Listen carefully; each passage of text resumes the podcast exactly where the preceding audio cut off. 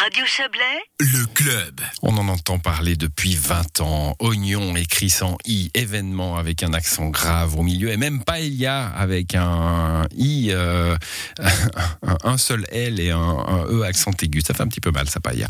La réforme de l'orthographe de 1990 va s'imposer dans les écoles romandes à la faveur d'un changement des manuels scolaires. Et on va en parler avec vous, Pascal Marot. Bonsoir. Bonsoir. Vous êtes la secrétaire générale de la conférence intercantonale de l'instruction publique, la CIIP, euh, ou C2IP, euh, avec d'autres acteurs de la pédagogie. Vous avez présenté aujourd'hui votre démarche. Il s'agit euh, précisément des manuels de français et d'une réforme de l'orthographe, je le rappelais, dont on parle depuis longtemps quand même. Pourquoi maintenant? Euh, C'était l'occasion, en fait, euh, lors de l'élaboration des nouveaux moyens d'enseignement de français, de revenir sur la décision qui avait été prise en 1990 de cette euh, réforme de l'orthographe du français et de décider de l'intégrer finalement dans les nouveaux moyens d'enseignement du français qui seront mis à disposition des classes dès 2023. Mais du coup, est-ce qu'on risque d'avoir dans un, mot qui sera orthographié dans le manuel de français d'une certaine façon et d'une autre façon dans celui de maths? Alors, on va progressivement aussi adapter les nouveaux moyens d'enseignement de maths qui sont en, en- en cours de finalisation. Mais c'est vrai qu'on va commencer par enseigner la nouvelle orthographe dès 2023 avec les nouveaux, nouveaux moyens d'enseignement du français. Alors, on va parler de la, de la politique autour de ça, évidemment. hein. Ça va être très, Oui. euh, très touchy, euh, comme on dit en bon français, Exactement, cette, cette oui. affaire. Euh, mais avant ça, comment, comment on opère une transition sur une réforme de l'orthographe avec des élèves qui auront forcément appris l'ancienne, qui devront changer ou est-ce que, comment ça va se passer? Non, mais je pense que les, en fait, on va pas, on va, on va commencer avec les petits. hein, en 2023, et quand les petits vont commencer à apprendre la nouvelle orthographe, pour elles, ça sera l'orthographe normale. Hmm. Alors, ils vont peut-être être confrontés à l'ancienne orthographe, mais euh, ça va être pour eux quelque chose de naturel et quelque chose qui va se faire progressivement. Au fil, euh, ouais, au fil du temps, donc ils auront leur, leur apprentissage. Voilà. Ils devront se confronter Voilà. au monde extérieur, par contre, hein, euh, pendant, Voilà. pendant une période, en tout cas, ça, ça semble assez clair. J'ai quand même une question qui me tiraille un petit peu. Pourquoi paella C'est c'est pas un mot français. Pourquoi changer des mots qui ne sont pas euh, des mots de la langue française à la base?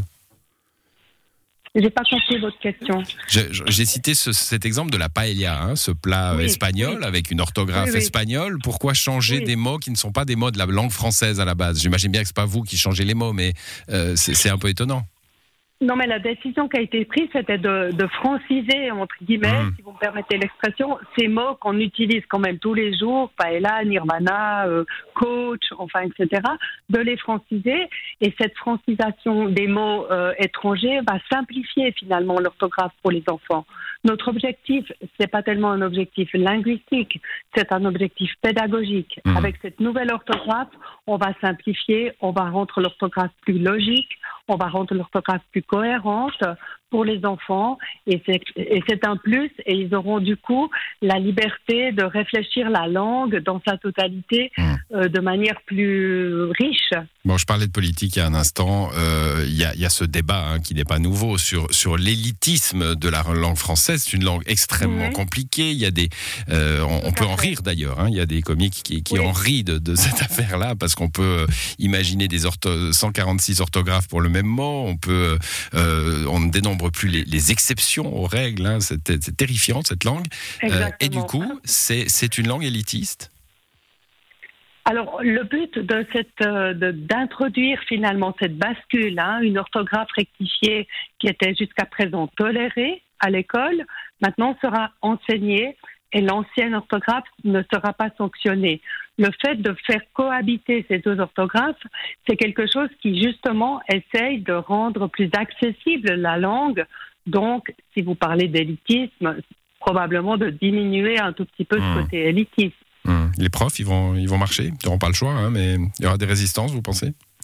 Euh, le, le syndicat des enseignants romans, le SER, nous a fait cette demande ex- explicite. Oui, il s'en est félicité aujourd'hui d'ailleurs, hein, par un communiqué. euh, ouais. Voilà, voilà. Donc, euh, on, on travaille bien sûr de, de, de concert avec le, le syndicat des enseignants. Je ne peux pas vous dire que tous les enseignants de Suisse romande seront ravis, loin de là, mais en tout cas, les fêtières avec qui on travaille et qui sont nos Hmm. partenaires nous ont fait cette demande. Bon, il faut, il faut dire qu'il y a des tas de langues hein, qui ont fait ça au, 19e siècle ou même avant. Hein. Il y a des, bah, on parlait de l'espagnol un instant, la langue espagnole a été euh, radicalement simplifiée et c'est ce qui permet aussi à, des langues comme l'anglais et l'espagnol d'être des langues internationales alors que le français est une langue euh, un peu trop complexe pour ça peut-être. Elle a eu son heure de gloire dans le passé. Oui, et puis j'imagine qu'avec, enfin j'espère, mais ça va prendre encore un peu de temps, ça va se faire progressivement. Et vraiment, c'est par les usages que qu'évolue une langue. Donc une langue évolue, une langue vit, une langue est riche, et par les usages, ça prend un certain nombre d'années parce que le français est particulièrement compliqué. Les, les éléments vont se mettre en place euh, progressivement. Mmh. voilà, ben, on, verra comment tout ça. Il y aura du débat politique, hein, ça, on, est, on, en, on en est sûr. Ça fait, ça fait 20 ans que ça dure, ça sera intéressant à, suivre. En tout cas, merci. Oui, 30 ans, c'est vrai. 30 ans que ça dure, les, le début des années 90. Euh, voilà, professionnalisme, il n'y aura qu'un seul N, hein, par exemple.